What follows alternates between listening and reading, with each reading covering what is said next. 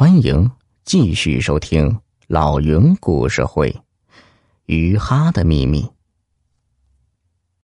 真是好主意啊！父亲找了一个二尺多长的榆木棍绑在秤钩上，不一会儿就把鱼钩做成了。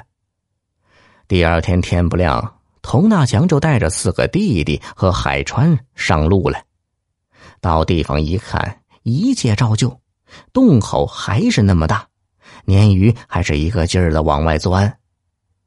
佟大强从怀里掏出鱼钩，等鲶鱼张嘴吸气的时候，他将秤钩对准鲶鱼的下壳，手腕往下一沉，毫不费力的就勾上了一条。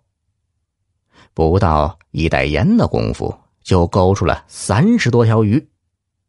其余人把鲶鱼从洞口。往外边搬，大伙干得起劲儿，一点也不觉得累。傍晚的时候，已经勾上来四百多条鲶鱼了。洞里的鲶鱼还在不住的往外钻着。佟大强就对大伙儿说：“这些鱼够咱们吃到开春了，收拾收拾家伙，往回运鱼吧。”啥东西天天吃也不是个事儿啊。鲶鱼更是这样，没有盐，上顿下顿都是鲶鱼，吃的孩子大人都有点反胃。佟大强决定去县城卖鱼，换一些粮食和盐回来。于是，在佟大强的带领下，哥几个用简易的爬犁拉了三百多斤鱼，在年根底下来到了县城。原来还有点担心，怕不好卖。哪知道一上市就被买光了。原来当地人有个说法，为了图吉利，最看重鲶鱼，这叫年年有余。一斤鱼能换五斤粮食。卖完鱼就买年货，所有过年的东西都买齐，连鞭炮、烧酒都没落下。最后还剩下十二块银元。童家这个年。过得比在老家时还喜庆热闹。过完年没几天，海昌和父亲又开始往荷塘跑。他们来到老地方，看到鱼还在往外钻。难道这方圆几百里就这么一个冰窟窿吗？两人决定再好好的找找。从初五到初七，两人一无所获。正月初八这一天。爷俩又上路了，在离鲶鱼泡十多里的西泡子，又发现了一个冰窟窿。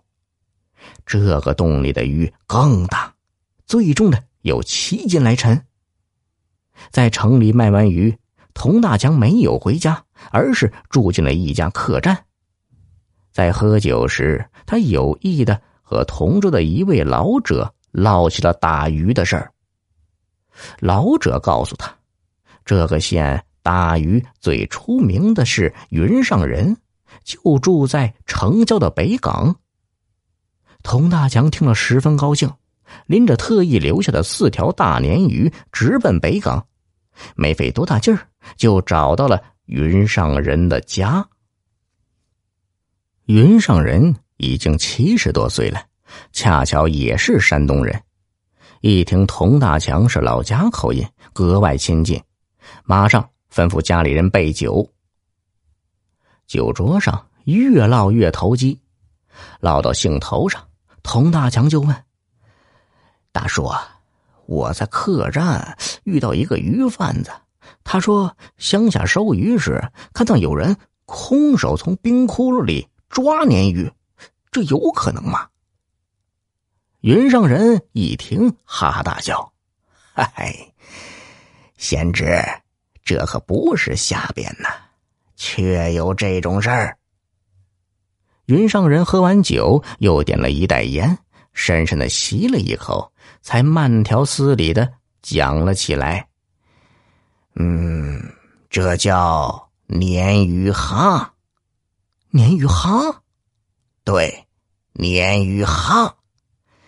不光鲶鱼，什么鱼那都得呼吸空气呀。夏天水一流动，水中自然就含了空气。水里的草经日头一照，也能产生空气。冬天雪一大，把日光遮住了，水草产生不了空气。再加上冰把水面和空气隔开了，水里空气那就很少了。